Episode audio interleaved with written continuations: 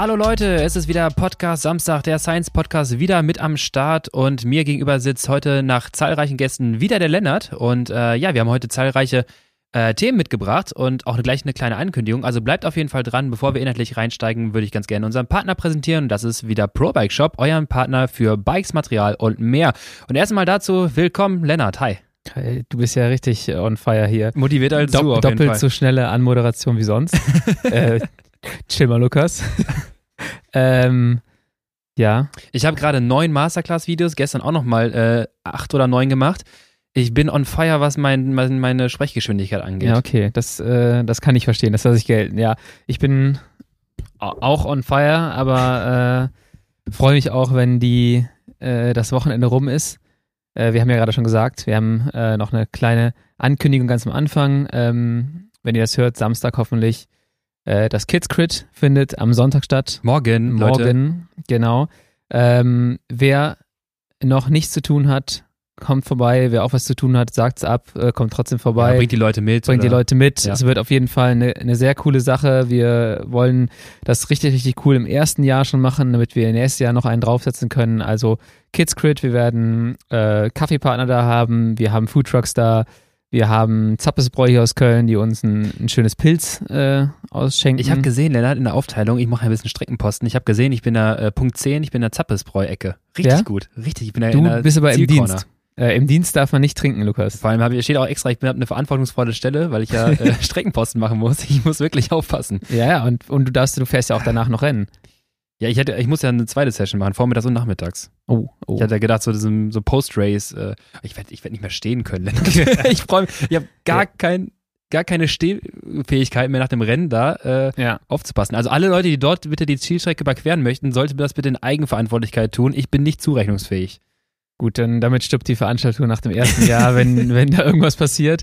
Äh, genau, aber wir haben relativ viele Anmeldungen bekommen in allen Rennklassen. Ähm, Nachmeldungen sind auch möglich. Wer sich spontan entschließen möchte zu fahren, seid herzlich eingeladen. Wer zuschauen möchte, seid ihr auch herzlich eingeladen. Wir freuen uns über jeden, der kommt und der das, äh, ja, der das Rival Crit, das erste, zu einem äh, besonderen Crit macht. Ähm, das ist auf jeden Fall das Ziel gewesen und ich bin dann einfach froh, wenn alles geschafft ist, wenn die Organisation durch ist, war jetzt nochmal relativ viel Arbeit ähm, vom ganzen Team, vor allem vom, vom Wifi, der sich da richtig äh, hintergeklemmt hat und auch Mhm. der ganzen äh, Scuderia Südstadt. Ähm, und ja, wir drücken jetzt einfach die Daumen, dass das Wetter einigermaßen wird und dass wir eine gute Veranstaltung haben. Wir machen den Sonnenschein. Ähm, ganz kurz Info, äh, wann geht's los? Wann sind so, wann sind welche Rennen? Weißt du es gerade? Mm, Ich kann es irgendwie mal so ein bisschen parallel nachgucken. Also das Rennen, das erste Rennen, das wir haben werden, ist das Masters-Rennen. Äh, Masters 2.3 ist 10.15 Uhr Start, Ja. äh, gefolgt von Hobby-Männer und Hobby-Frauen um 11.30 Uhr und 12.15 Uhr. Die Amateure starten um 13 Uhr, ähm, zusammen mit den Junioren. Äh, Elite-Amateure und Conti-Fahrer um 14.30 Uhr. Ähm, ein Young Talents Race für ja, erste Schrittfahrer um 16.10 Uhr. Und die Juniorinnen und Elite-Frauen um 16.45 Uhr. Ja, der ganze Tag prall gefüllt. Für die, die jetzt so ein bisschen äh, von vielleicht auch weiter außerhalb anreisen, ähm, Achim hat mir auch gesagt, er kommt. Oh, cool, ja. Ja, richtig gut. Ähm, der freut sich auch schon mega drauf. Für alle, die weiter außerhalb anreisen, nicht wundern. Diese Riesenveranstaltung in der ganzen Stadt Köln, äh, das ist auch natürlich Teil dessen, des Crit. Genau. Kann auch sein, dass der Marathon da ist, aber ich glaube, das ist eher natürlich äh, abgesperrt wegen des Crit Races. Also müssen wir gucken, wie er da am besten rankommt. Nicht wundern, die Stadt ist ein bisschen voll. Ja, genau. Und äh, ja, dann schauen wir einfach mal, dass wir das gut durchbekommen und nochmal einen Haken an die Saison machen. Äh, und ja, dann können wir in die verdiente Winterpause gehen. Genau, richtig. Ähm, fast. Also ich habe noch eine Woche, aber kommen wir gleich nochmal zu. Du hast noch eine Woche, stimmt, ja, genau. Äh, genau, und dann äh, bin ich aber auch so ein bisschen gerade in dem Vibe, wie du es auch schon gerade hattest. Ähm, es wird gerade langsam, wir neigen uns dem Oktober zu, es wird wieder kälter, das Wetter ist gerade so Swift-lastig. Ähm, Es ist alles ein bisschen träger oder schwieriger, auch so ein bisschen, als es im Sommer zu sein schien. Ähm, und entsprechend ist es dann auch schwer, das Ganze aufrechtzuerhalten. Ähm, ja, jetzt war WM, das ist auch mal so ein bisschen so eine so mentaler Kick, finde ich. Wenn WM ist, hast du maximal jetzt noch Lombardei-Rundfahrt und dann ist das Ja. eigentlich, dann ist, das ist schon nach Münster und eigentlich ist Münster ja schon mental vorbei. Ähm, ich habe jetzt mit WM geguckt, mit äh, aus so einem wehleidigen Auge, dass die Saison jetzt schon wieder zu Ende ist. Wie fandst du die Weltmeisterschaft? Wie fandst du das Rennen so? Erstmal fand ich die WM ziemlich weird, weil sie in Australien war Ja. und weil die es war WM, aber WM war nur so richtig in so einem kleinen Teil deines Tages relevant. Weißt Ja, du, genau. du stehst auf und entweder du guckst dir die Ergebnisse an und dann war's das, dann Oh. ist, äh, und, oder du guckst vielleicht noch so die, die letzte Stunde, wenn du es Zeit nicht schaffst, aber dann denkst du die ganze Zeit so, ja. Du kannst es noch kürzer machen, indem du morgens instinktiv, wie normale Menschen das natürlich machen, erstmal ins Handy gehst, Instagram genau, öffnest dann hast du dich gespoilert und, und direkt selber gespoilert und der Ja. ganze Tag im Arsch ist. Cool. Genau, und sonst freust du dich so, ja, heute ist ja WM-Rennen oder sowas, dann denkst du so, cool, dann kann ich ein bisschen was machen, vielleicht morgens Radfahren Ja. und mich dann vor den Fernseher hängen und dann WM gucken. Und dann ist es aber so jetzt, ja, okay, die ersten zwei Stunden deines Tages oder eine Stunde ist WM und dann ist zwar WM, aber es ist keine WM. So, das ist total weird gewesen. Und sonst, ähm, gut, die letzten Jahre davor war ich immer auch bei der WM vor Ort. Äh, hast du immer eine echt coole Woche und es ist eine, Ja. eine sehr schöne Stimmung da äh, in den jeweiligen Orten, weil alles, äh, die ganze Radsportwelt kommt zusammen. Äh, es gibt die ein oder andere äh, sehr coole Party. Äh, meistens in irgendwelchen Swift-Clubhäusern und sowas. Ach cool, ähm, ja, erzähl uns doch mal ein bisschen Insider, ist das so? Ja, wir hatten jetzt, äh, als ich noch bei Swift gearbeitet habe, hatten wir jedes Jahr eigentlich so ein Drafthaus und da war eine Woche lang Programm und, äh, Ah, und auch gut. richtig Action. Also das hat immer richtig Bock gemacht und es wird es auch sicherlich dann ähm, demnächst wieder geben äh, bei einer WM in, äh, in Glasgow, denke ich mal. Mhm. Ähm, aber ja, irgendwie hatte die WM nicht die gleichen Vibes für mich, wie sie sonst hatte. Äh, an sich war ist ein cooler Kurs ähm, mit coolen Rennen. Relativ überraschend halt viel nassen Rennen, ne? Oder du fliegst nach Also- Australien und kriegst dann bis auf das Männer-Elite-Rennstraße nur Regen. Du fliegst nach Australien, hast einen komplett weißen Einteiler dabei, wie die U23-Jungs. Eine weiße Hose und dann sowas. Und dann sowas, ja. Ähm, genau, aber Hat ich, Baller nicht erzählt, ob man durchgucken konnte oder nicht? ähm, ich habe jetzt nicht so auf, nach den Details gefragt, aber ich Okay. habe schon auch Fotos äh, gesehen, äh, da denkst du dir so, hm, hätte man vielleicht anders machen. War auch nicht extra, habe ich gehört, Ah, ähm, dass das so aussah, aber äh, das interessant. ja, ist ein anderes Thema. Auf jeden Fall, ich fand es war ein cooles Rennen. Ähm, ma- manche spannender, andere weniger spannend. So, Mhm. ich fange mal an bei den, ähm, bei den Juniorinnen war es super langweilig. Grandiose Leistung, aber Genau, grandiose Leistung, aber ähm, überhaupt nicht äh, attraktives Rennen zu schauen, leider. Mhm. Ähm, Zoe Buxted wird Doppelweltmeisterin, nachdem sie letztes Jahr schon Straßenrennen gewonnen hatte im jüngeren Jahr.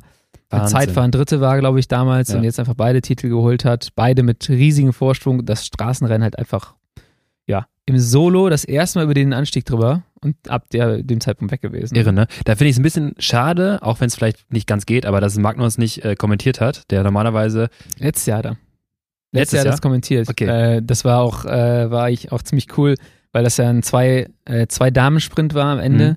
zwischen Zoe und ähm, ich weiß gar nicht mehr genau, wie sie jetzt heißt. Die fährt auf jeden Fall jetzt bei Human Powered Health. Ähm, und du dann auch gehört hast, wie der im Kommentar dann äh, erstmal völlig emotional geworden Ja. ist. Der konnte nicht mehr sprechen, der war nur noch am Heulen. Äh, für die, die es nicht jetzt wissen, das ist der Papa, der Genau. normalerweise auch auf GCN die ganzen Rennen kommentiert.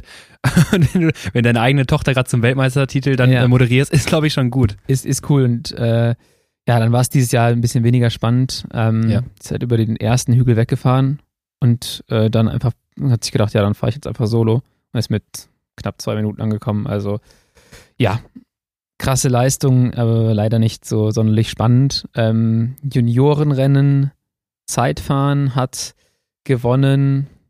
Jetzt muss ich kurz, über, kurz überlegen. Ähm, es war nicht Emil Herzog, der ist Dritter geworden. Ähm, äh, Zeitfahren gewonnen hat äh, Joshua Tarling, äh, ein Brite, der auch letztes Jahr schon extrem stark unterwegs war. Ähm, relativ überraschend vor Hamish Mackenzie, ähm, einem Australier, der relativ wenig Rennen dieses Jahr in, in, in Europa gefahren ist, aber auch sehr, sehr stark ist im Zeitfahren, wie wir gesehen haben. Und dann hast du dahinter die ganzen äh, anderen Favoriten gehabt, einen Emil Herzog, der nächstes Jahr zur Axion geht, aber auch schon der überragende Junior war dieses Jahr. Irre, ne? Äh, Jan Christen äh, aus der Schweiz, der schon für gefühlte zehn Jahre bei UAE unterschrieben hat.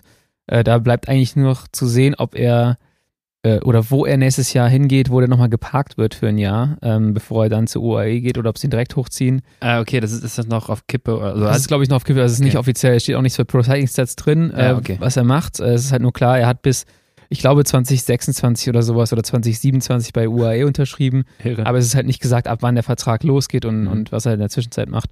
Und ähm, ja, restliche Top 10 äh, in, im Zeitfahren war auch sehr, sehr stark. Romet Pajur, der jetzt noch beim Auto-Eder-Team fährt, nächstes Jahr äh, zu Lotto Kernhaus geht. Ähm, und dann auf Platz 12 auch sehr stark im ersten Jahr äh, Luis Leidert aus Deutschland. Ja, stimmt. Ähm, ja, das war das Zeitfahren bei den Männern, das äh, Straßenrennen bei den, oder Zeitfahren bei den Junioren, das äh, Straßenrennen bei den Junioren. Äh, ich mache jetzt hier gerade so ein Solo. Mach weiter. Äh, ähm, war auch super äh, spannend. Ja. Ähm, und eine relativ lustige Szene am Ende. Äh, der Portugiese Morgado hat attackiert, war solo weg in der letzten Runde. ja, ganz kurze Frage, der ist schon 37, Der oder? ist optisch ist der schon, äh, hat er jetzt schon einen besseren äh, Oberlippenbart, als ich das jemals haben werde. Und der ist halt irgendwie 17 oder 18. Ähm, der ist solo weg äh, und äh, Emil Herzog fährt nochmal zu ihm auf. Und die, die gucken sich an und du hörst einfach in dem Recap-Video von der UCI, wo der, dass der Herzog ihn anguckt, okay, can I win? Und der, der UCI-Kommentator sagte, why are you asking this? Of course you can't win, it's the World Championship oder sowas. Da fragt er halt im Prinzip so, okay, fährst mit oder Ja, darf ich klar. gewinnen? Ähm, und dann gibt's halt einen, einen richtig Aber- schönen Juniorensprint am Ende. Genau, ich wollte gerade sagen, der, der Portugiese hat so viel schon vorher gemacht, ne? Das war ja, ich weiß nicht, fünfte Attacke, der Ja. war wirklich in jeder Gruppe, der war so auf Krawall, starke Performance, muss man einfach sagen. Ja. Deswegen habe ich auch gedacht, so, ja, wenn er zum vierten Mal da vorne rumfährt, der Emil ranfährt, der war ja, auch so wie der Emil gefahren ist, der war ja schon so gut, hatte Standgas drauf, der war ja schon relativ überlegen. Hätte ich gedacht, das ist weniger close, als am Ende dann doch war. Ja, ja, auf jeden Fall. Also es waren, ich kann den, kann gar nicht einschätzen. Ähm, ah ja, da kann ich mal sagen, Strava. Bitte. Strava hat jetzt gerade äh, neue Privatsphäre-Einstellungen gemacht, dass man ähm, 200 Meter vor zu Hause ah, ja, sozusagen. stimmt, habe ich gesehen. Und das große Problem daran ist, Alle, dass- alle stoppen jetzt im Ziel immer, ne? alle stoppen am Ah. Ziel. Dadurch schneidet der die letzten 200 Meter raus. Ja. Das heißt, die Sprint siehst du nicht. Ich habe in beiden Rennen, äh, bei denen, den Sprint wollte ich mir angucken, Ja. weil ich wissen wollte, ist das jetzt Not gegen Elend gewesen oder war das halt einfach auch durch, durch die Juniorengänge limitiert, weil die drehen wie bekloppt in dem Sprint. Und Irre, ne? irgendwann, der war auch recht lang, also es war Ja. sicherlich kein schlechter Sprint. Not gegen Elend war es bestimmt nicht. Ich wollte aber mal wissen, was sind die Gefahren? Äh, kannst du nicht mehr sehen, weil die das halt immer rausstoppen. Also Appell als an alle Profi und noch werdenden Profis, irgendwie erstmal mach, rollt erstmal ein bisschen und macht das 500 Meter später erst. Genau, damit ich das noch bei Strava gucken kann. Äh, weil man selber merkt das, glaube ich, gar nicht, weil man selbst hat ja die Privatsphäre-Einstellung gar nicht dann. Ja, ja, stimmt. Aber ich habe das schon gesehen, weil es auch bei mir teilweise manche Einheiten steht, also Achtung, das wurde weggekattet oder sowas. Ja. Steht schon mit drin, hast so einen kleinen grauen Balken. Ist natürlich für uns nicht so schön. Fun Fact, äh, ich habe es noch nicht gemerkt, weil ich seit zweieinhalb Wochen nicht mehr draußen gefahren bin. Tolle Überleitung. Lennart, wir waren im Training. nee, wir sind noch nicht fertig. Ach so. Äh, Wäre aber eine gute Überleitung gewesen. Ähm, Frauenrennen hat gewonnen. Jetzt muss ich ganz scharf nachdenken. Annemiek. Annemiek Vleuten, Ey, stimmt. Das, ist, das muss ich auch sagen. Ja. Da habe ich mir selber vorher schon das Rennen gespoilert. Dachte mir so, ja krass, hm, gut, äh, das nach dem Sturz. Äh, Fakt, sie ist vorher beim Teamzeitfahren auf den Ellbogen gefallen oder gestürzt, hat sich den Ellbogen gebrochen, gewinnt nachher das Frauenrennen. Und wenn du das Rennen anschaust, das musst du ja machen. Also, das ist nicht schön, aber wenn du schon dir selber das Rennen gespoilert hast, dann schon weißt, wer gewinnt, dann das Rennen dir anschaust, ja, dann das, sitzt- dann ist es ganz cool. dann ist es kannst echt cool. So, wie ist Genau. passiert? Wie zum Teufel kann es sein, dass diese Frau, das denkst du die ganzen Ja. 10 Kilometer bis zu den letzten 500 Meter, kann, denkst du die ganze Zeit, wie kann es sein, dass diese Frau das Rennen noch gewinnt? Ja. Und wenn du nachher siehst, stehst du da und denkst einfach so, wie konntet ihr das zulassen? Also sie ist eine starke Fahrerin, aber wie Ja. konntet ihr zulassen, dass die das Rennen gewinnt? Ja, ja. Das, sie war halt nicht so da, wo sie sonst war. Und ähm, aber man wirft ihr halt häufig vor, dass sie eine schlechte Rennfahrerin ist. Ähm, ich würde sagen, technisch ist die auch nicht sonderlich gut. Ähm, taktisch auch nicht so, aber da hat sie Okay, relativ was, viel, was jetzt, wo kommt jetzt da, der da hat sie relativ viel richtig gemacht. Ja, so, du siehst ja, sie fährt von hinten in die Gruppe rein, Ja. denkt sich, okay, ich fahre jetzt Alles los. Und dann in dem Moment, wo sie an den anderen Fahrerinnen vorbeifährt, hat sie drei, fünf, keine Ahnung, kmh mehr. Ja. Und das auf den letzten 700 Metern, wo jeder, wenn die dann an dir vorbeirauscht, denkst du, oh, ey, jetzt, wenn ich jetzt hinfahre, muss ich auf jeden Fall all out fahren, weil diese, dieses Geschwindigkeits ähm, Delta? Delta. Ich wollte es nicht zu nerdig ausdrücken, habe nach einem anderen Wort gesucht, aber das Geschwindigkeitsdelta ist einfach zu groß. Der Geschwindigkeitsunterschied ist einfach zu groß, ähm, als dass man das noch richtig gut kompensieren kann oder leicht kompensieren kann. Und dann gucken sich Es- halt in dem Moment alle an und denken Genau. so, jemand anders macht's. Dann ist wieder eine Sekunde vergangen, Ja. die Lücke ist noch größer und dann kannst du erst recht nicht losfahren, ohne dass du dich völlig tötest, bis Ja. du da am Hinterrad bist. Genau, es braucht ja richtig einen, richtigen Antritt, um da jetzt ranzufahren. Du weißt halt safe, okay, wenn ich jetzt diesen Antritt leiste, dann ist das der Moment, wo alle drauf warten. Alle zucken Genau. jetzt bei der nächsten Zuckung. Und das ist halt 400, 500 Meter vor Ziel. Natürlich für die, die halt hinterher fährt, natürlich Quatsch. Und da, das Interessante ist, in der Gruppe gibt es halt eigentlich kaum jemanden, also das kannst du eigentlich nur noch kompensieren als Sprinter, der sich sagt, ich fahre all out los und gebe denjenigen an meinem Hinterrad direkt die Lücke. Mhm. Dann, ab dann fahren alle im Wind und dann habe ich eine Chance ranzufahren und vorbeizufahren. Aber wenn du das als Nicht-Sprinter machst, dann weißt du definitiv, dass irgendjemand, der endschnell ist, sofort an deinem Hinterrad ist und du den einfach nur noch dahin fährst. Ja. Und also das hat von Leuten auch richtig gut gemacht, einfach. Äh, Definitiv. In dem Fall. Von Und- der, von, der, von der Leistung und das, was man vorher gesehen hat, ähm, ohne jetzt zu parteiisch zu werden, Liane hätte es verdient gehabt, oder? Ja. Ich Also, habe jetzt absolut. nicht so viel von dem Rennen gesehen am Ende, aber habe ich auch gehört, dass sie ein überragendes Rennen gefahren ist. Ja, die, die letzten Und- 30, das, das war wirklich auch, also da kann man natürlich auch wieder taktisch argumentieren, so, ja, vielleicht ein bisschen zu viel investiert, aber sie war in einer Gruppe mit, mit der, das gab ja große Diskussionen, ich weiß nicht, Ja. hast du gesehen auf Twitter, äh, mit der Ludwig, äh, Ja. Ludwig, die einfach, ich weiß nicht, das siebte Loch hat aufgehen lassen, Ja. fahr, fahr, fahr, äh, Liane auch fährt wie sonst was, ähm, und dann aber am Ende irgendwie alle sich anschauen und dann das Rennen abgeben. Ja, das war irgendwie zweimal genau die gleiche Gruppe, die weggefahren ist und Ja. dann nicht durchgekommen ist. Ähm, ja, Und War- es war ja am, Anstieg, die sind ja am Anstieg weggefahren, weil sie mit Abstand die stärksten waren. Ja. Mit so einem Vorsprung, es war, glaube ich, keine Ahnung, drei Kilometer vor Ziel, vier, da waren drei, 40, Sek- nee, 30 Sekunden. Ähm, und es war halt vorne waren, äh, die, ist die Gruppe mit fünf Fahrerinnen oder sechs Fahrerinnen gefahren. Hinten sind auch nicht mehr als fünf Fahrerinnen gefahren. So, Ja. das war ja, äh, hat sich ja aufgehoben und die waren vorher nicht langsam. Da würdest du auch sagen, ja gut, ne, man könnte ja sagen, man könnte es mit dem Hauptfeld noch einholen. Ja. Aber es fahren genau gleich viele, eins gegen eins das Team quasi. Äh, und am Ende lassen, gucken die alle so sehr was an. meinst du, wie du, wie du dich freust, wenn du auf einmal merkst, so, du fährst wieder ran. Aus der zweiten Ja. Gruppe denkst du so, wie zur Hölle? Wie konntet ihr das wie konntet tun? ihr das tun? Wie, wie sind wir jetzt nochmal wieder zurückgeduselt? Da muss ich jetzt direkt, da muss ich direkt sagen, Männerrennen, stell dir vor, du sprintest einfach um irgendeinen Platz und stellst nachher raus, du bist Zweiter geworden. Ja, das ist, äh, genau. Das ist Eine genauso gute. Überleitung zum Männerrennen. Äh, kurzer ähm, Fu- Fun Fact noch zum U23, äh, zum Damenrennen. Mhm. U23 Bronze holte auch wieder Ricarda Bauernfeind.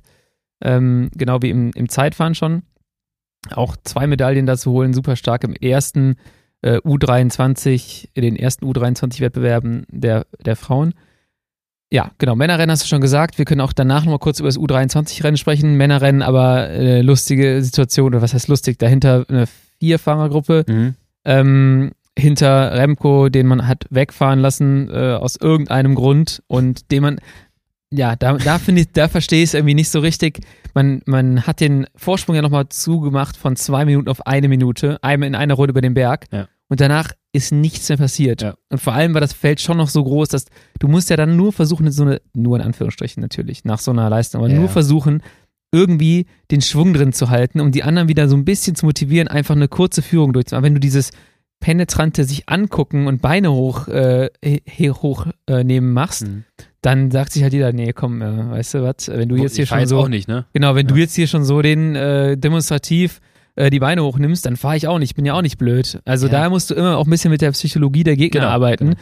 und sagen so, hey, ich, ich fahre jetzt mal hier äh, Sweet Spot, das bei denen ja extrem viel ist und äh, halt das Ganze einfach bei einer gewissen Geschwindigkeit und daraus entsteht wieder was. Aber wenn du das auf 20, 25 fallen lässt, dann, dann war es das halt auch. Ja klar, dann übernimmt es keiner und wenn du, wie du schon sagst, Sweet Spot fährst, dann gehst du ganz vorsichtig aus der Genau, Führung genau. raus, der der nächste kommt übernimmt der vorsichtig, nächste. du musst ihn gar nicht dazu zwingen, irgendeiner macht schon ein bisschen mit, so, das kenne ich jetzt auch von den Rennen teilweise. Ja. Wenn aber einer dann nochmal drüber geht mit der Führung, ne, fährt 500 und und dann, dir auch so, Ja. ne, das sage ich jetzt nicht, was man sich dann da denkt, aber du musst die Leute dazu bringen, zu sagen, so, ah, guck mal, das tut doch gar nicht so weh. Komm, das, ne, komm das doch mit. Ist, das ist okay, guck mal, Oh, hier, schnell ein bisschen, ne, das macht doch gar nicht so viel, viel Laktat und es, es verbraucht gar nicht so viel und so hältst du eine Gruppe vielleicht so ein bisschen eine Dynamik oder eine Geschwindigkeit aufrecht und das ist da überhaupt nicht passiert, die Lücke geht wieder auf, Remco macht natürlich das, was er dann immer macht und äh, irgendwie ein Franzose lässt am Hinterrad äh, einfach reißen.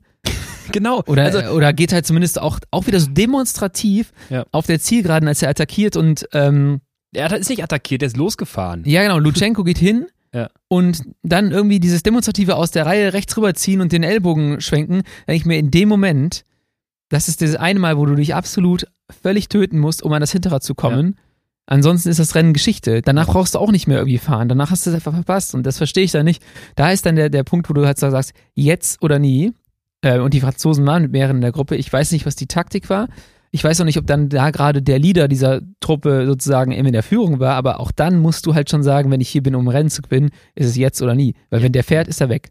Ja, vor allem ein Fahrer wie Remco, der, ne, der, der, der kam gerade aus der Vuelta, Ja. der hat auch mit Rennen wie San Sebastian gezeigt, dass er auch Weltmeisterschaftsrennen halt so gewinnen kann. Er, er war als einer der Favoriten, der ist da vorne, das Hauptfeld hat ihn fahren lassen, das waren auch irgendwie alle mit happy so Ja. und die haben alle diese Situation akzeptiert, hinten rollen die alle durch. Mein, überleg mal, du bist einfach Profi beim Weltmeisterschafts Weltmeisterschaftsrennen, du bist nur für den Sonntag da, fährst das Rennen und bist halt einfach nur Statist im Hauptfeld und alle einigen sich, ah, Ja. wir machen heute nichts, so, wir machen nur Ausfahrt. Remco fährt los, ich will nicht sagen, dass Du das bist nach Australien Ja, genau. geflogen, Ja, Ram- Ra- Renko fährt los. Ähm, Und ich meine, das ist schon eine Attacke gewesen, der ist jetzt nicht wenig gefahren, Klar. aber am Ende fährt er auch kein Sprint. So, du kannst ranspringen, sollten die können. Und Hat Lukas Lutschenko auch ja, geschafft. natürlich. Und Ja. legt er sich auf den Lenker, legt sich ab und ab dafür, fährt seinen Streifen. Lutsenko denkt sich so, Bro, mach mal kürzer bitte. Ja, das war für mich unverständlich und am Ende ähm, ja, war ich sehr, sehr traurig, weil in der Gruppe dahinter, die Vier-Mann-Gruppe, waren zwei Fahrer, die vor zwei Jahren noch beim Team Leopard Mhm. gefahren sind, äh, die da theoretisch eine Medaille hätten holen können mit Mauro Schmidt und Matthias Skelmose, ähm, die sich dann halt angucken. Ne? Also Schon wieder alle. ich kann es ja auch irgendwie verstehen. Ja. Also das ist halt dann ein krasses Gepoker.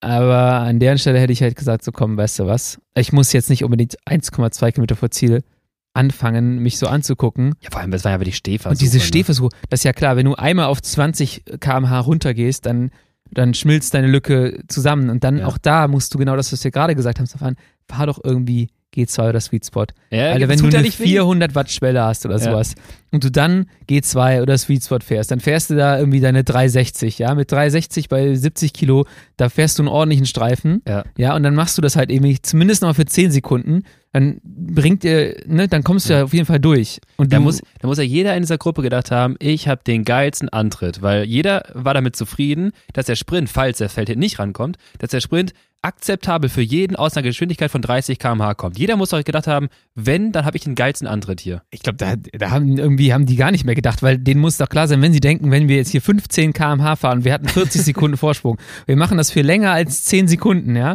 dann dann schmilzt der Vorsprung halt dermaßen zusammen, dann kamen die von hinten ja auch alle angeflogen Ja. ähm, und haben die halt übersprintet und auf einmal ist ein Laporte Zweiter und Michael Matthews Dritter, die sich auch gedacht haben so, krass. Ja, die wussten es auch, glaube ich, erst gar nicht, ne? Ja, ich glaube, einer hat gesagt, Laporte hat gesagt, er wusste überhaupt nicht, um welchen, um welchen Platz es geht, wer wie viele vorne raus sind oder nicht. Ähm, ja, Ja, du Bro, du hast Podium. du hast Podium. Dann, und Laporte hat auch seinen Leader abgezogen, weil Wout wird Viert, Vierter oder Fünfter, Vierter, glaube ich. Und Laporte war, hat auf jeden Fall die besseren beiden da. Und Ja, das stimmt, war stimmt. interessant. Stimmt, ja. Remco, äh, hier, Wout ist aber auch ab und an mal so ein bisschen hinterhergefahren Ja, am glaub, Ende, auch weil er so ein bisschen genervt war. Ja, der hat da richtig Hummel im Hintern auch so, ah, dann hast du, dann bist du dann so ein Fahrer und dann fährt Remco Ein bisschen das weg. Gefühl hatte ich auch beim U23-Rennen, um die Überleitung jetzt hier zu machen, der Männer. Wow. Wir haben einen Deutschen vorne mit Hannes Wilksch, der auch ein richtig starkes Rennen fährt, der sich dann auch mit zwei anderen ähm, richtig gut gegen das Feld wehrt, doch am Ende. Die haben Mhm. Ewigkeiten gefühlt 20, 30 Sekunden gehabt. Und da ist leider immer wieder hinten äh, äh, ein deutschen Fahrer mit Michael Hessmann, der in diesen Situationen, wo du die Chance hast, dieses demonstrative Rausnehmen zu machen, immer genau das macht, was wir gerade gesagt haben, was man machen sollte, wenn man irgendwie schnell fahren möchte. Ja. Äh, einfach immer noch mit da drüber ziehen oder einfach von vorne losfahren. Das war also ein bisschen schade in dem Moment. Mhm. Ähm, weil er hätte sich auch einfach zurücklehnen können und sagen können, so, ja, okay, pass auf, ich habe da einen vorne, fahrt mich da ruhig hin. Ich, ich spare mir die Kraft. Ähm, und so hat Hannes halt ja ein überragendes Rennen gemacht, wird auch eingeholt und fährt dann wieder, ähm, wird dann wieder Tempo die ganze Zeit. Und äh, ja, ich hätte mich mal interessiert zu sehen, wie das Rennen gelaufen wäre, wenn es hinten vielleicht ein bisschen taktischer geworden wäre. Also in dem Sinne, dass die Leute einmal demonstrativ rausnehmen und so. Und ansonsten war es, glaube ich, ein super schweres Rennen. Ähm, Walla meinte so, die ersten Runden waren extrem hart schon. Dann ähm, war, war er mit Tim sozusagen ein bisschen fürs Finale vorgesehen. Äh, Tim als Sprinter, Tim Teutenberg ähm, und er als Anfahrer. Ähm, und der Rest der Truppe war ja frei, um in Gruppen zu gehen und vorne zu bleiben. Und, und Michel war sozusagen der Plan für, für ein schwereres Rennen. Und ja, ich glaube, da wurde, ich habe ein paar, leider ist der, das Powermeter bei Baller ausgefallen. Ja. Habe ich ein paar Zahlen gehört, dass du da auf jeden Fall irgendwie drei, 300 plus Average fahren musstest mit 75 Kilo, ähm, um da, um dann da abgehängt zu werden. Ähm, Ja, Hannes habe ich gesehen, ist 304 Watt Average gefahren, glaube ich. Und äh, Ja. das mit deutlich weniger als 75 Kilo, mit eher so 65, 64 Kilo, wenn der richtig in Shape ist. Jetzt überleg mal auf Average, ne? Wir hatten zwar eine bergige Runde, also diese steilen Anstiege, da Ja, brauchst du natürlich drauf, aber du hast auch Abfahrten, wo du halt echt wenig trittst. Gut, er war die ganze Zeit vorne, muss man sagen, in der Gruppe, Ja. aber trotzdem so 300, äh, das sind 304 Watt Average oder sowas. Ich müsste es nochmal genauer nachgucken. Ähm, aber mit dem Gewicht ist extrem viel. Ähm, Ja. Und ja, war, war auch ein gutes Rennen. Also ich finde, das U23-Rennen ist meistens das beste Rennen. Äh, ja, habe ich auch mal das Gefühl gehabt früher, weil da war auch, äh, auch in der Vergangenheit mit Ponferrada und so, das war ja mit Moritz, glaube ich, noch, ne? Ja. Da wird auch immer am aggressivsten immer so gefahren. Da wird so, da, da, das Mhm. ist, das ist, die sind auf einem Level, da ist taktisch genug was drin, so. Äh, das ist nicht irgendwie kopflos. Ja. Und das ist aber maximal mit einem Messer zwischen den Kiemen. Genau. Und dann auch noch so Renn Renndistanzen oft, Ja, ja, ja. die eher kürzer sind als bei den Männern. Ja, das heißt, genau. es wird oft mit viel, viel offener gefahren von Anfang an und auf einmal, ja, hast du ein richtig gutes Rennen gewonnen, hat am Ende. Fedorov. Hä? Fedorov. Fedorov? Sache. Heißt der Fedorov? Fe- Feder, Feder, warte?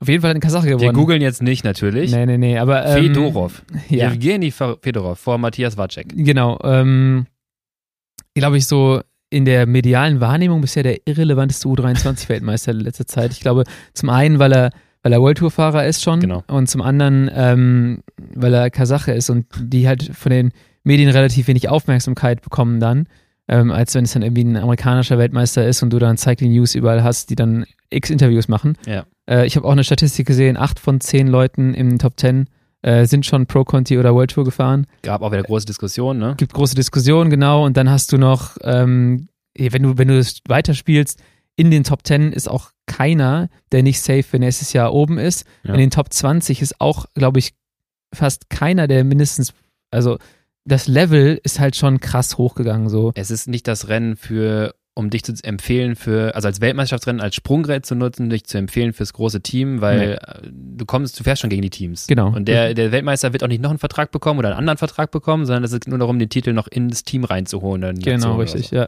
Und das ist so ein bisschen bei der U23. Das ist ein tolles Rennen immer noch. Äh, Ich fand es ein bisschen cooler, wenn das doch so der, der letzte äh, Kick gewesen ist, um dann Profi zu werden. Genau. Diese letzte, letzte Chance zum Profi da sein. Ja. Ähm, naja, aber es war, war auf jeden Fall wieder spannend zu gucken und ähm, ja, war eine insgesamt gute WM. Genau. Ähm, besser als das Wetter auf jeden Fall. Ja. Außer am Sonntag, das sah schon wieder gut aus. Ähm, genau, dann kommen wir jetzt. Stichwort WM, Lukas. Die nächste Oh, Überleitung an wow, das ist ja. Wahnsinn, heute. Gott, ob ich den jetzt verwandle. Ähm, äh, Wirst du auch nochmal Profi, wenn du einen Titel cool? holst? Ja, ich habe ähm, elf Jahre, habe ich durchgezählt, elf Jahre, nachdem ich das letzte Mal anhatte, ziehe ich wieder ein Nationalmannschaftstrikot an, Lennart. Also, du fährst mit Nationalmannschaftstrikot. Wir kriegen ein Nationalmannschaftstrikot. Ach, echt? Mhm. Kann man jetzt denken, was man möchte, Mit der weißen Hose? ich würde, glaube ich, keine weiße Hose im Gravel-Rennen anziehen, vor allem, wenn es vielleicht regnet. Ähm, Du fährst also Gravel-WM. ich fähre die Gravel-WM, genau. Nächste, doch, nächste Woche schon. Ähm, in Italien, Vicenza. Von Vicenza nach Cittadella, das ist dann oben rechts, so die Ecke Venedig, äh, zwischen Gardasee Ja. und Venedig quasi auf Hälfte. 140 Kilometer, relativ flach ähm, und alle haben Bock, die gerade dieses Jahr Gravel gefahren sind, dort einmal sich den Titel zu holen. Ähm, zur Erklärung, es gibt zwei Klassen, einmal das Elite-Profi-Rennen und einmal die Age Group Klassifizierung. Ähm, mit Sonderstartrecht hättest du, oder hätte ich vielleicht, keine Ahnung, hätte man anfragen können, ob man auch Elite fährt. Da gibt es auch noch Plätze wohl. Aber äh, auch mit Sepp nochmal drüber gesprochen, ähm, wenn jetzt wirklich Fahrer auftauchen bei dem Elite-Rennen, was man gehört hat, gerüchterweise, die vielleicht dort auftauchen, dann muss man sagen, bist du im besten Fall äh, ein schlechterer Statist, also ich in meinem Sinne. Und so macht es halt auch nicht so wirklich Sinn, sich damit vielleicht einen Pogacar zu messen. Ähm, Van der Poel jetzt vielleicht nicht mehr, aber äh, auch solche Jungs wie äh, Lawrence Tendam und sonstige. Das sollen die machen. Äh, nee, ähnlich wie im, im Triathlon gibt es jetzt Age-Group-Bereich und halt dann Elite-Bereich. Ja. Und genau, am Sonntag ist das Rennen, 9. Oktober. Äh, Montag, jetzt am 3. Oktober geht schon hin, sind eine Woche da, machen Content vor Ort. Äh, bin gespannt. Es gibt ja, ich meine, du kennst mich auch vom physiologischen Profil, ich weiß nicht, ob du jetzt direkt drauf kommst. Äh, ich habe mir die Strecke angeschaut. Es gibt ja eine Sache, die kann der Lukas nicht gut. Weißt du, was das ist? Die absolut richtig beschissen kann. Äh, schnelle Kurven in der Abfahrt fahren? Ko- Kommt auf Reifen und Fahrrad an. Ich hatte da noch so ein Bild aus dem Trainingslager im Kopf, wo wir dachten, wir haben dich verloren und die Felswand äh, löscht dich jetzt aus. Und ich habe die GoPro-Aufnahme, wie ich einfach die, Stimmt. die 10 Meter diese Kurve nicht kriege. Vielleicht kommt das irgendwann noch mal in die Story. Naja. Bis du physiologisch nicht so gut kannst. Ja. Ich glaube, so richtig grottenschlecht bist du jetzt in, in keinem Bereich. Ja, aber also, wenn, wenn ich auch beim Crit-Rennen so, wann, wann habe ich Probleme? ja, wenn du immer wieder hart antreten musst Das auch und vor allem am Anfang. am Anfang. Ich hasse ja Intensität am Anfang. Ähm, jetzt alle Konkurrenten können sich gerne raus jetzt ein Bild machen. Ich komme damit gar nicht klar. Ich brauche einmal meine halbe Stunde, um reinzukommen. Es gibt in diesem Rennen zwei Hügel. Der erste Hügel ist direkt von Start an. Also direkt. ja, 3, 2, 1 rein. Rund um, Minuten. rund um Dürenmäßig. rund um Düren mäßig, genau, also die, äh, das, das härteste, äh, die heute härteste Neutralisation der Welt. Und der zweite Hügel ist direkt nach der Abfahrt. Und der erste Hügel endet quasi, wenn ich es richtig gesehen habe, geht asphaltiert hoch und endet in so einem, Sing in so, so einem Trail, so, so einem Slalom-Trail. Wenn das wirklich so ist, wie das aussieht. Heißt, Vollgas auf die erste Kurve, ne? Also da fährt fünf Minuten sich einmal komplett die Lichter ausgeschossen, dann auf die ersten, erste Abfahrt, kurze Pause, nächste Hügel, wieder Abfahrt, das Rennen ist erstmal ein bisschen gesetzt und dann fahren wir 130 Kilometer flach Richtung Ziel. Es wird auf jeden Fall sehr, sehr interessant. Ja, aber meinst du, das fliegt da so krass auseinander? Ähm, mhm. Ich habe das gemerkt, also ich, ich, glaube, wenn das wirklich so ist, wie man sich das vorstellt, mit langen, breiteren, schnelleren Schotterstraßen, kann ich mir echt vorstellen, dass das sehr stark Radrenncharakter hat. Ähm, hat man aber bei den anderen Rennen auch gedacht, vielleicht von Belgien oder Holland und dann war das so selektiv und so schlechter, äh, ja. ich sag mal, rollte so schlecht. Wenn so ein Rennen entschieden wird nachher mit 30er Schnitt, obwohl du 300 Watt gefahren bist, dann kannst du davon ausgehen, wie viel du gut machst bei langsamer Geschwindigkeit, wenn du halt treten kannst. Ja. Und dann ist es so, dann schießt du dir besser auch nicht die Lichter am Anfang aus, sondern dann. Ja, ja, dann ist es halt auch vielleicht mit einer Gruppe kommst du nochmal wieder ran, weil das Tempo drin ist. Ähm, ja. Wenn du aber zu weit weg bist, ist es dann auch irrelevant, weil dann ist vorne auch ein Feld sehr, sehr schnell. Wie weißt du eigentlich beim Gravel-Rennen, ob du vorne bist oder nicht? Gibt es da ein Führungsfahrzeug oder so? Ja, gut. Ja, es gibt, es gibt Führungs... Dir vor, du, du fährst dann da wieder auf Gruppen auf und auf Gruppen auf ja. und denkst dir so, okay, wo, Woher wo bin ich eigentlich gerade? Äh, gerade so. So ging es mir in Flandern, bis ich dann auf einmal auf diese kleine Runde kam und nur noch Leute hatte. Ja. Ähm, ja, es ist, es ist, äh, bei der WM wird auf jeden Fall was vorne wegfahren. Dann hast du dann äh, Moped oder so ein Quad oder so, was mitfährt. Das geht ja. ja schon ganz gut da. Und ich glaube auch bei, in Belgien warten wir auch nochmal vorne ein äh, Quad, was weggefahren ist. Ja. Irgendeiner muss ja so ein bisschen mal angeben, was hier, was hier los ist und auch mal Strecke checken. Das hast du da schon. Und wenn ich es richtig sehe, hast du auch echt lange Geraden. So, das ist halt, ähm, ist, glaube ich, so, also auf den Bildern, auf, dem, auf der Route, wie ich es gesehen habe, sieht das mehr nach Kansas aus als äh, Kansas. Ja. Und äh, ähm, geht schon viel geradeaus. Also das kann man, glaube ich, schon irgendwie dann einsehen. Ich bin auf jeden Fall gespannt. Wir werden äh, ein paar Leute auch vor Ort befragen, wir werden ein bisschen Content aufzeichnen. Also seid auf jeden Fall aktuell dabei. Podcast wird es vielleicht auch später nochmal dann an der Stelle geben und äh, vor allem Instagram. Checkt's ja. ab, da gibt es auf jeden Fall alle Infos. Und da kommen wir jetzt gerade, jetzt würde ich es wieder überleiten, ähm, ins Training. Ähm, weil du hast gerade schon gesagt, ich habe ein ähnliches Problem. Ähm, ich habe jetzt nochmal ein Highlight, du hast mit Sonntag auch nochmal dein Highlight. Ähm, wie läuft das Training bisher bis dahin, Lennart? Es ist Schadensbegrenzung. Bei mir aktuell würde ich das Training nennen seit, ja, seit, seit, dem, seit den USA, würde ich sagen. Also, herzlich willkommen zu unserer kleinen Selbsthilfegruppe. Ja, genau. Ähm, Nee, es, also es, es geht. Ich muss aber sagen, ich bin zweieinhalb Wochen nicht draußen gefahren. Äh, das ist mir jetzt erstmal aufgefallen. Die Tage werden wieder kürzer. Ich habe ein gutes äh, Indoor-Setup und ich finde mich jetzt wieder auf Swift. Ehrlich gesagt, wenn ich noch genauer äh, ja. über mein Training spreche, ich glaube, ich bin seit zwei Wochen nur Swift-Rennen gefahren, ansonsten nichts anderes. also ich bin irgendwie jeden zweiten Tag Swift-Rennen gefahren und das war's dann. Lennart ist schon so tief im Game wieder drin. Ich habe es letztens versucht. Ich bin abends auch aufs Rad und dann kam, war regnet den ganzen Tag und dann wurde es irgendwie trocken. Äh, und dann, ich, ich wollte es. Ich wollte mein lockeres Training einfach auf Swift fahren. Und ich habe dann nee, ich auch nicht. Ich habe ja kein lockeres Training auf Swift. Also fährst ja, Rennen. Nicht, okay, ja, ich fahre Rennen. Also ich krieg ja. mich überhaupt nicht motiviert gerade so. Ja, ich, ich, ich wollte nämlich lockerer fahren, guck nach draußen und dachte mir so, scheiß drauf. Hab mich wieder umgezogen nach 20 Minuten, dick eingezogen, Licht dran gemacht und bin einfach in die Dunkelheit hineingefahren. Habe ich selten auch gemacht, aber ich konnte es nicht in dem Moment.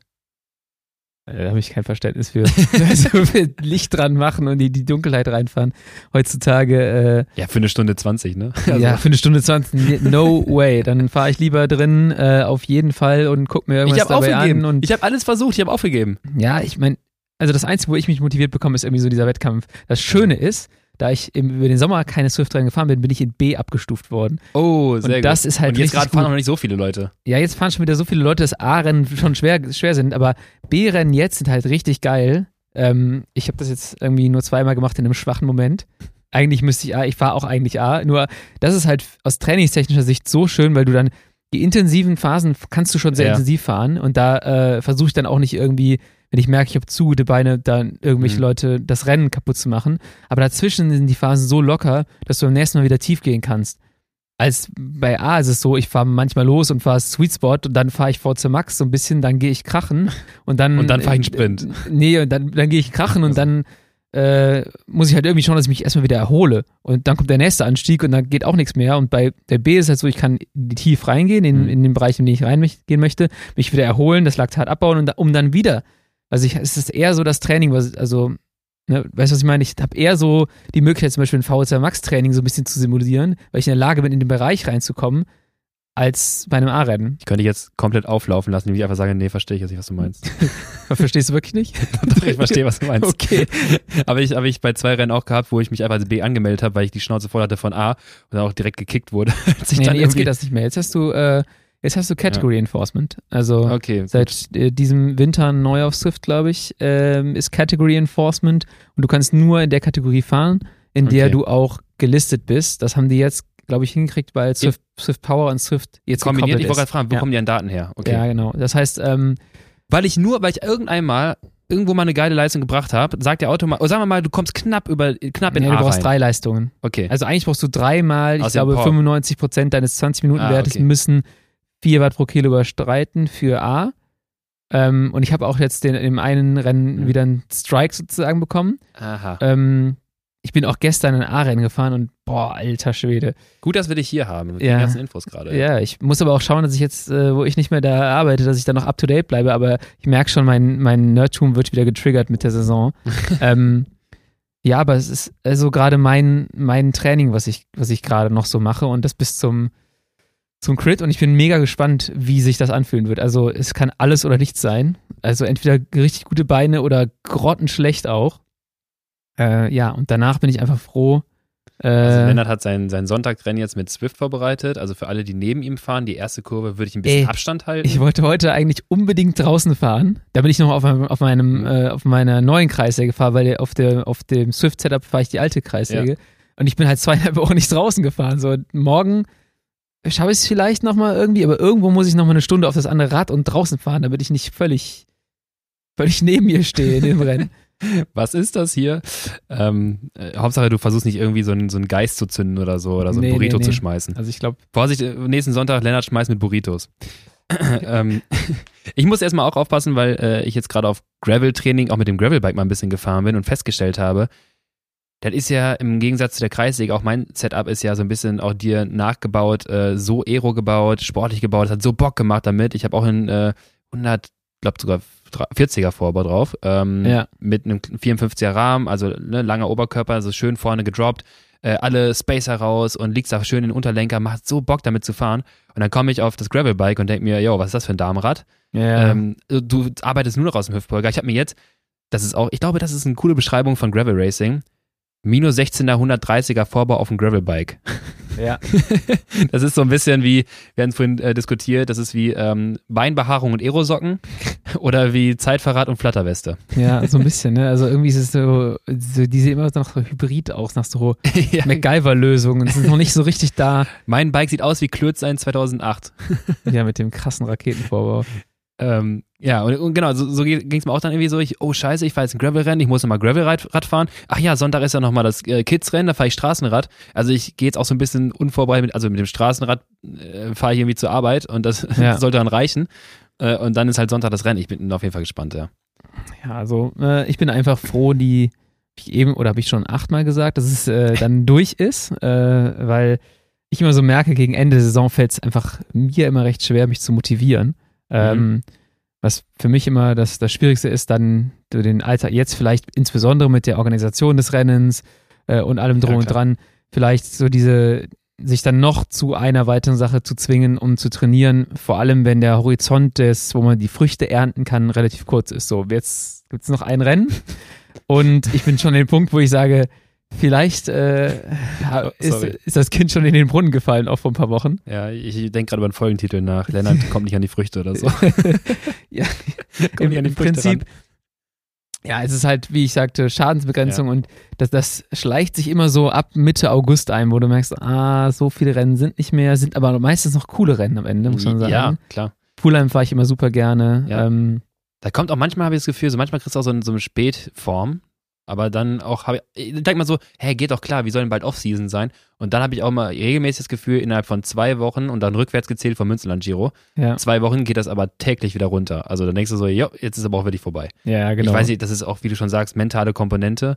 Äh, wir hatten vorhin die Diskussion off-Record, äh, da haben wir schon damit Anfang angefangen zu diskutieren Ja, ähm, dass ich ja immer noch der Meinung bin, dass äh, Teil dessen auch begründet ist durch das Training, was du im ganzen Jahr auch machst, auch wenn es manchmal nicht so viel ist und auch wenn da halt auch andere Faktoren dazukommen. Auch wenn du jetzt nur Swift-Rennen gefahren bist und viel gearbeitet hast, aber am Ende ist es so, du hast einfach seit März, April hast du äh, tendenziell fast jede Woche äh, irgendwie einen Wettkampf gehabt oder ja. alle zwei Wochen. Gerade im Radsport ist es eine sehr hohe Wettkampfdichte. Du trainierst dafür, in der Woche machst du irgendwie ein Hit-Training, dann willst du besser werden, hast eine gewisse Phase, wo du dich aufbaust. Dann hast du noch mit Chicago eine 10 Tage Rennserie, ja. machst eine Woche Pause, machst dann weiter und irgendwann kommt der Punkt, da ist der Körper ähm, in einem, ja, wir haben es mal beschrieben als ähm, hormoneller Disbalance, ne? also einem Ungleichgewicht, einfach aus mhm. Hormonstoffwechsellage. Mhm. Natürlich kannst du irgendwie noch fahren, deine Recovery Scores auf Whoop sagen noch alles soweit okay, aber es ist teilweise alles so ein bisschen, für mich fühlt es sich an, nachhaltiger. Also ich brauche ein bisschen mehr Erholung bei manchen Sachen und dann ist es halt schwierig, wenn Testosteron vielleicht jetzt nicht so hoch ist, weil du schon echt viel deinen Körper benutzt hast dieses Jahr, äh, dann halt das Training zu, zu, zu kompensieren. Ja. Und dann hältst du es für einen gewissen Punkt aufrecht. Das ist ja das klassische, äh, deswegen machen wir Off-Season, deswegen gehen ja manche auch einfach pünktlich vor dem Wettkampf krachen, wenn das nicht getimed ist. Es ist ja Ziel, bis zu einem gewissen Punkt oder für das Saisonhighlight das ganze System aufrechtzuerhalten, was irgendwann richtig schwer wird, richtig teuer wird und dann pünktlich den Absprung zu schaffen, um dann rechtzeitig wieder fit zu machen oder halt dann in die Offseason zu gehen. Und ja, so fühle ich mich auch gerade. Ja, ich, also ich, ich bin da so der Meinung, nee, körperlich habe ich mich, glaube ich, noch nie in den Bereich so richtig reingefahren. So, ich brauche mal eine Pause für den Kopf. Ich brauche diese Pause einfach mal, weil das Radfahren ist, das Training ist Mittel zum Zweck für eine Konkurrenzfähigkeit im Rennen. Und ähm, deshalb trainiere ich. Ich bin, ich fahre zwar auch gerne Rad, aber ich bin nicht so ein Beispiel, was wie, wie viele andere oder einige meiner Teamkollegen, die fahren einfach gerne Fahrrad. Und ich muss trainieren sozusagen. Und für mich ist es oft dann so eine weitere Verpflichtung, am Tag das auch noch unterzubekommen, irgendwie vier bis, also hoffentlich normalerweise fünfmal die Woche irgendwie aufs Rad zu kommen und meine acht bis zehn Stunden zu absolvieren. Und da merke ich dann immer so, irgendwann kommt der Punkt, wo ich dann einfach nicht mehr alles unter einen Hut bringen möchte. Äh, und dann wird es halt immer so ein bisschen schwierig. Ich glaube, dieses Jahr ist auch speziell, weil du, wie du sagtest, die USA hattest. Mhm. Wir hatten aber auch das erste Mal seit, mh, mm, seit zwei Jahren eine volle Rennsaison. Wir ja, hatten zwei Covid-Jahre. In dem einen Jahr sind wir, glaube ich, fünf Rennen gefahren, in dem anderen Jahr sind wir acht Rennen gefahren. Und äh, jetzt würde ich schätzen, kommen wir auf 40, 45 Rennen im Jahr. Und ja, da ist es halt so, dass es dann irgendwann so ein bisschen, glaube ich, dann, dann reicht es auch irgendwann mal äh, so an, an Rennen. Ich bin super happy, dass es noch so viele Rennen gab dieses Jahr. Ich hatte große Angst vor der Covid-Pandemie oder dann am Anfang, dass mhm. die ganzen Rennen jetzt halt weg sind. Ich bin super happy, dass es dieses Jahr so viele Rennen gab. Bin natürlich, sage ich auch jede Folge, ein bisschen enttäuscht, wie viele Leute oder wie, wie wenig Leute jetzt noch an den Rennen teilnehmen. Da ähm, wir, kann ich gleich mal ansetzen. Lass es mal ja. auf der Halde, lassen wir mal weiter. Ja, ähm, aber ich glaube, dieses Jahr war einfach speziell und deswegen äh, mit den, vielleicht auch in Kombination, dass man ja jetzt berufstätig ist seit ein paar Jahren und das wird halt dadurch, glaube ich, auch immer schwieriger, so die Balance zu halten, ist dann irgendwann immer der Punkt erreicht bei mir so, okay, jetzt reicht's, ich brauche mal ein mhm. bisschen Pause. Ich möchte einfach nicht diese Verpflichtung spüren, Radfahren zu müssen. Und dann, wenn ich, das Lustige ist, wahrscheinlich nach dem, nach dem Rennen und wenn ich Off-Season habe, fahre ich wahrscheinlich mehr Rad als jetzt im Vor vorher, weil ich es nicht muss. Ja. Irgendwie so, dann mache ich drei Tage Pause und dann und wir so, ah ja, komm, heute kannst du mal fahren. Erste oder zweite Folge war es bei uns ja auch, wo wir ne, mit dem Training starten und brauche ich eine Off-Season. Ja. Und das ist ja auch die Kommunikation mit vielen meiner Athleten, ähm, sage ich auch. Also wir haben jetzt ein paar schon, sind schon in die Off-Season gegangen, weil die letzten Rennen vielleicht auch nicht ganz funktioniert haben. Ja. Ne? Und dann haben wir gesagt, komm, dann machen wir einfach ein bisschen eher. Ist doch kein Stress, dann bereite ich lieber früher vor, weil alle Rennen, die jetzt kommen, du bist jetzt nicht ganz so in Shape, so du fühlst dich auch nicht fit. Ja. Gehen wir ein bisschen eher in die Off-Season. Und sage ich auch immer, ähm, guckt einfach, dass die Offseason ist kein Radverbot für dich. Der ja, Körper, scha du schadest deinem Körper nicht, wenn du Fahrrad fährst. Du sollst einfach nur einen gesunden Abstand davon bekommen, Radfahren zu müssen. Ja. Oder wenn du Rad fährst, einen Inhalt abarbeiten zu müssen, der jetzt einfach das Radfahren so ein bisschen mehr zu einer Aufgabe macht, die du einfach abarbeitest. Genieße ja. das Radfahren, wenn du Bock hast fahr von mir so ein Gravelbike oder Straßenrad, guck dir Bäume an statt Powermeters. so, das ist halt einfach so ein, so ein paar, ja. so ein paar Hinweise und ähm, das wird wahrscheinlich genauso sein. Das geht da relativ schnell, dass du sagst, okay, ich habe jetzt wieder äh, Bock irgendwie zu fahren und darauf willst du ja dann das nächste Training aufbauen, dass du sagst, okay, jetzt ist die Motivation da, jetzt Attacke für das nächste Jahr, weil ich habe Bock, das nochmal besser zu machen. Ja, das ist auch so eine Phase, wo du dir anguckst, was habe ich dieses Jahr gemacht, was, das müssen wir als Team auch machen, was wollen wir nächstes Jahr machen, wie geht's weiter, also was sind die Ziele und daraufhin entwickelst du die Motivation, dass du dich auf diese Ziele vorbereitest. Aber aktuell sind die Ziele halt relativ weit weg. So, man hat jetzt noch das, das Kids Crit und das war's. Dann wollen wir ein bisschen Crossrennen fahren, aber das ist wirklich äh, nur so just for fun. Man wird Swift-Rennen fahren, das ist auch just for fun, auch wenn der Fun sich da manchmal in den Grenzen hält. Ähm, und dann ist das erste Mal wieder äh, richtig wichtig. Das ist irgendwie dann ein Wettkampf, den wir erst noch definieren müssen, wo der ist und äh, warum man sich darauf vorbereitet. Und deswegen ist halt gerade so ein bisschen die Luft raus. Aber ja, gerade was du sagst, das ist so, für mich ist es selten der Fall, dass ich körperlich am Limit bin, dass ich jetzt sage, ey, ich müsste jetzt eigentlich jeden Tag äh, mich optimal erholen äh, oder ich brauche drei Ruhetage, dass meine deine Muskulatur wieder funktioniert. Das ist einfach mhm. gerade so eine mentale Ermüdung, glaube ich. Ich konfrontiere dich jetzt mit einer Aussage und zwar overreaching Aspekte systemischer Evidenz dafür sind zum Beispiel auch, wenn die Leute einen Fragebogen beantworten und schreiben Lack of Motivation. Ich weiß, du hast gesagt, du hast nicht so viel trainiert, aber es ist Teil äh, Syndrom von viel gemacht und jetzt reizt irgendwie so ein bisschen, ist halt einfach nicht mehr so viel Motivation da. Ich meine, das ist jetzt, ne, was war jetzt zuerst, ja. welche Begründung, aber zum Teil wird es wahrscheinlich auch darin liegen. Und der Stress, den du am Alltag auch hast, mit beruflichem Alltag und so, das kommt ja alles mit dazu. Das ist ja auch ein ja. Ähm, da fällt mir gerade was ein. Ich habe bei mir eine ganz neue Seite entdeckt, Lennart. Ähm, man, man ist, wird ja nie zu alt, um komische Sachen an sich festzustellen. Ich glaube, ich habe ähm, so eine, so eine äh, Sadomaso-Sache irgendwie. Wird das jetzt das erste gefunden. Mal, dass wir diesen Podcast schneiden müssen? Ähm, das wird jetzt, genau, das geht in so eine Sex-Podcast-Richtung. Und zwar äh, habe ich mich vorbereitet jetzt für, für Anbauen, äh, für Anbauen, sage ich schon, für die, Gravel-Weltmeisterschaft. Ähnlich wie Anbauen wollte ich nochmal, okay, ne, ich habe das letzte Mal gut funktioniert, ich mache nochmal IEs und so weiter. Habe ich ja letztens gesagt, ne, 3 mal 20 mal 30, 30, die einschreiben unter meiner Strava-Einheit, der macht das ja wirklich. Ja. Fand ich ganz schon lustig. Und dann habe ich es wieder einmal gemacht. Lief auch ganz gut so, da war ich auch motiviert da. Und dann war es ja, war, kam so dieser Schmerz, so dieser Schmerz in den Beinen, so verdammt, ne, das tut weh, das ist anstrengend, aber ich ziehe das jetzt irgendwie durch und ja. äh, die ersten Sätze, das funktioniert nicht so gut, aber ich klopp das durch und du hast dieses blöde Powermeter da, du willst diese 420 in dem Fall noch erreichen. Das war so ein kleiner Feldweg und ich bin dann, ähm, indem ich 40-20 gefahren bin, ein bisschen unkonzentriert, ähm, fahre ich dann so schon leicht über Kreuz geguckt und dann kam da so ein, so, ein, so ein Busch und dann bin ich dann wieder reingefahren. Das war ein Busch voller Brennnesseln. Warum bist du in den Busch gefahren? Nein, nein, nicht, also ich bin dran vorbeigefahren. okay. Der ragte so in die Straße rein. Ich bin nicht voll in den Busch gefahren. Ja. So weit war es noch nicht. Aber ich bin ab diesem Busch gestriffen so. Beim, beim Fahren, weil ich dann so ein bisschen zu weit rechts war, ich habe nicht aufgepasst. Ja. Und dann habe ich voll mit der Hand bin ich so durch so eine Brennnessel gezogen. Und das hat gut gezwiebelt, hat so ein bisschen von dem Beinschmerz abgelenkt und dachte mir so, hey, es hat geholfen. Also ich habe mich quasi mit einer sekundären Schmerzquelle, mich einer sekundären Schmerzquelle bedient, um den Schmerz in meinen Beinen zu übertünchen. Und ich weiß es jetzt nicht, habe ich da jetzt ein Problem entwickelt, Lennart? Ich weiß es auch nicht so genau. Also ich fahre in Brennnesseln rein, wenn es weh tut. Ja, ich, ich, also ich merke auch äh, oft, dass es äh, wirklich wichtig, also ne, dass die die Art und Weise, wie man mit Schmerzen umgeht, ja. dass die extrem entscheidend ist. Ne? Also auch bei einem Intervall kann ich vom Kopf her komplett cracken. Ist ein, oder genau, ich kann einfach, ist eine Einstellungssache, ganz krass. Bei mir sowieso, ich bin super, super anfällig für sowas. Also deswegen fahre ich auch dieses Swift-Rennen. Weil wenn ich da meine Intervalle äh, schraube, und mir fällt irgendein kleiner Grund ein, warum ich das vielleicht nicht tun sollte. Ich nehme diesen Grund und sage, das yeah. ist die, das ist meine Wahrheit. Ja? Und wenn ich aber im Swift-Rennen zumindest jemanden verfolgen muss an einem Anstieg und der ist mir vorher schon irgendwie auf die Nerven gegangen mit seiner Farbe, dann denke ich mir so, boah, du fährst mir jetzt nicht weg. Ja? Und auf einmal fahre ich dann halt eine, eine Leistung oder habe dann einfach eine Zeit in der Zone verbracht, wie es tun sollte. Und ich hätte es niemals geschafft sonst. Also ich äh, sehe mich immer, ich muss mich immer selbst austricksen Mhm. Und äh, habe so in den letzten Jahren so meine Wege gefunden, um das zu machen. Und äh, ja, wenn das für dich funktioniert, wenn du jetzt immer mit einer Brennnessel durch die Gegend fahren musst, um dir die danach in den Nacken zu schlagen, dann kannst du das sicherlich machen. Wenn das hilft, äh, wenn du bis zum nächsten Jahr eine signifikante Verbesserung hast in deinen Leistungen, Go Können wir it. mal eine Studie rausmachen, N gleich 1, so ein Pustelnacken, aber VC Max von 80. Wie ist er da denn hingekommen? Ah. Oh Mann, ey.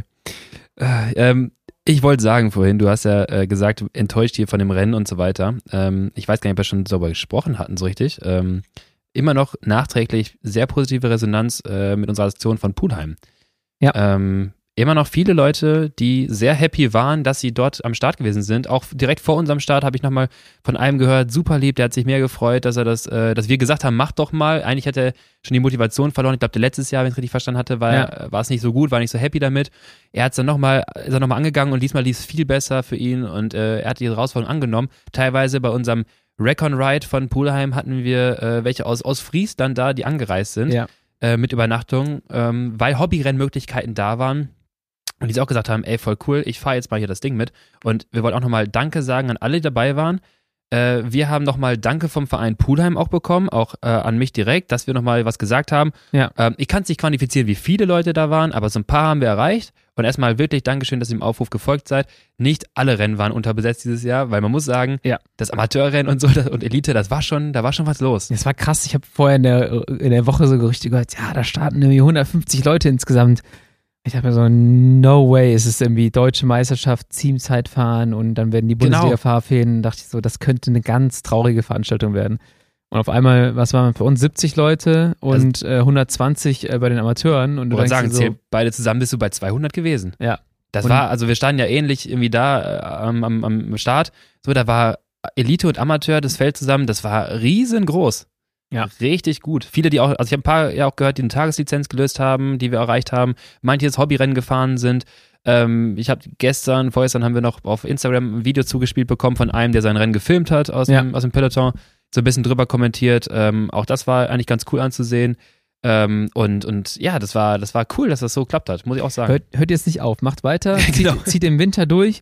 Wir, ähm, wir schauen, dass wir irgendwie Möglichkeiten äh, schaffen, dass wir euch begleiten können, dass wir euch mitnehmen können. Wir, wir haben sicherlich auch ein paar coole Trainingspläne für den Winter geplant, äh, einen Vorbereitungsplan auf eine, auf eine Crit-Saison.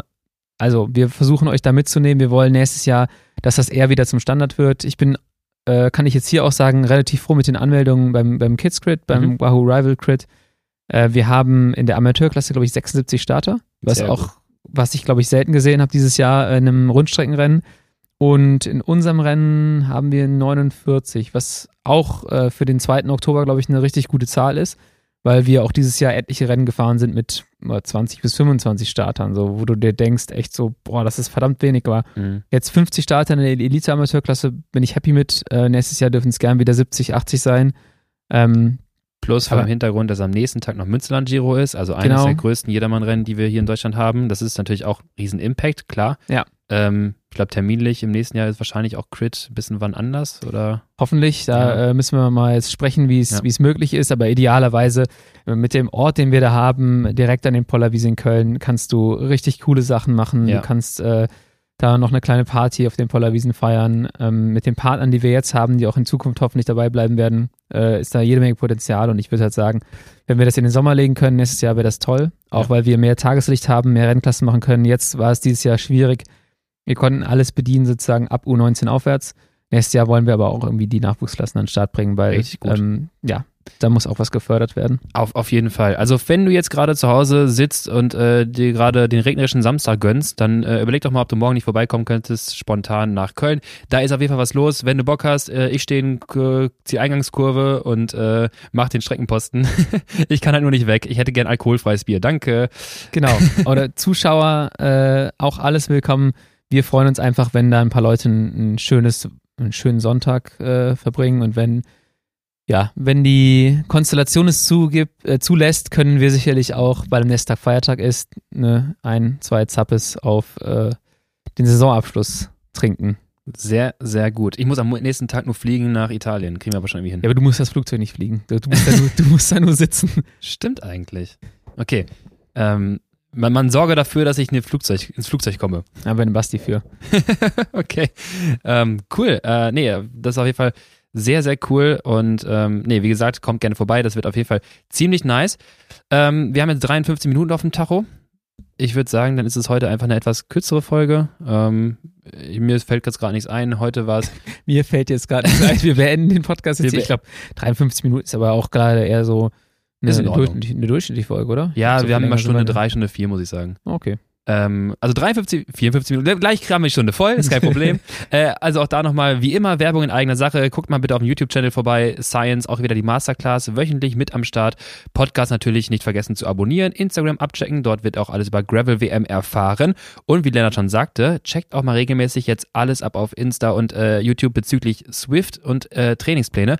Denn da sitzen wir auch gerade dran. Es ist gerade alles hier auf Hochtouren. Wir machen quasi jetzt, die Off-Season beginnt jetzt für euch und für uns und für uns die Season für die Winterseason. Und zwar äh, sitze ich auch schon fleißig dran an Wintertrainingsplänen. Die werden wir demnächst kommunizieren. Schreibt uns gerne auch da bitte nochmal. Schreibt uns gerne bitte, mir, von mir persönlich oder Science auf Instagram, was ihr für Trainingspläne für den Winter gerne hättet. Ähm, was braucht ihr noch? Was sagt ihr, muss auch fürs nächste Jahr vorbereitet werden? Wir werden auch ins Swift Racing gehen, wir werden ins Basistraining gehen. Sagt uns mal, was wollt ihr gerne haben? Dann werden wir es entsprechend ausarbeiten, damit wir den besten Content für euch erstellen können. Ich habe noch eine Sache. Ich glaube, Bitte. es ist mir aufgefallen, dass äh, relativ viele der Abonnenten auf YouTube, glaube ich, diese, wie heißt das, diese Glocke mhm. gar nicht abonniert haben, äh, aktiviert haben. Mir ist auch gar nicht klar gewesen, dass das was, äh, dass das zwei unterschiedliche Dinge sind.